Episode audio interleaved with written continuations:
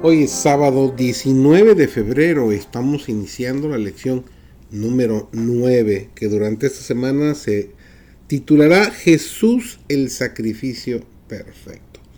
Su servidor David González, vamos a comenzar nuestro estudio de hoy. Fue la cruz, instrumento de vergüenza y tortura, lo que trajo esperanza y salvación al mundo. Los discípulos no eran sin hombres humildes, sin riquezas y sin otra arma que la palabra de Dios. Sin embargo, en la fuerza de Cristo salieron para contar la maravillosa historia del pesebre y la cruz y triunfar sobre toda oposición. Aunque sin honor ni reconocimiento terrenales, eran héroes de la fe. De sus labios salían palabras de elocuencia divina que hacían temblar al mundo. En los días de Pablo, la cruz se consideraba con sentimientos de repulsión y horror. El ensalzar como salvador de la humanidad a uno que había muerto en la cruz provocaría naturalmente el ridículo y la oposición.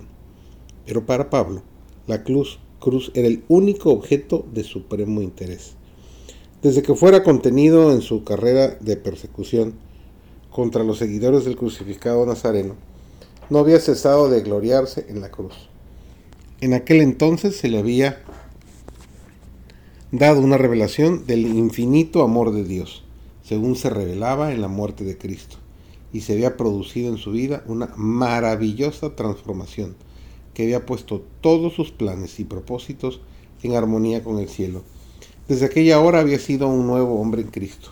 Sabía por experiencia personal que una vez que un pecador contempla el amor del Padre como se lo ve en el sacrificio de su Hijo y se entrega a la influencia divina. Se produce un cambio de corazón y Cristo es desde entonces todo en todo. La cruz del Calvario nos atrae con poder, ofreciéndonos una razón por la cual deberíamos amar a nuestro Señor Salvador y hacerlo el primero y el último y el mejor en todo.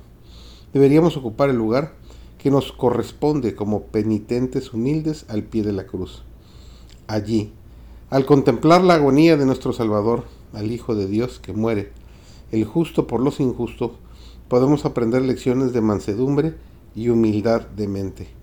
Contemplemos aquel cuya sola palabra acudirían legiones de ángeles en su ayuda, transformado en un objeto de diversión y burla de injurias y odio. Él mismo se entrega como un sacrificio por el pecado. Al ser vilipendiado, no amenaza.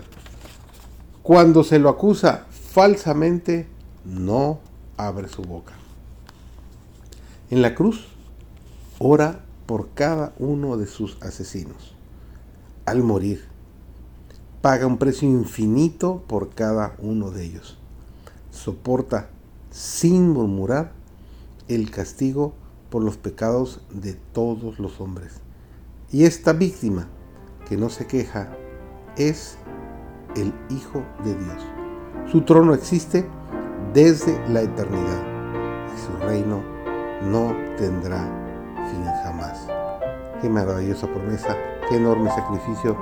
Ojalá lo valores tú, igual yo, para apreciar el gran amor que tiene Cristo por cada uno de nosotros. Thank you.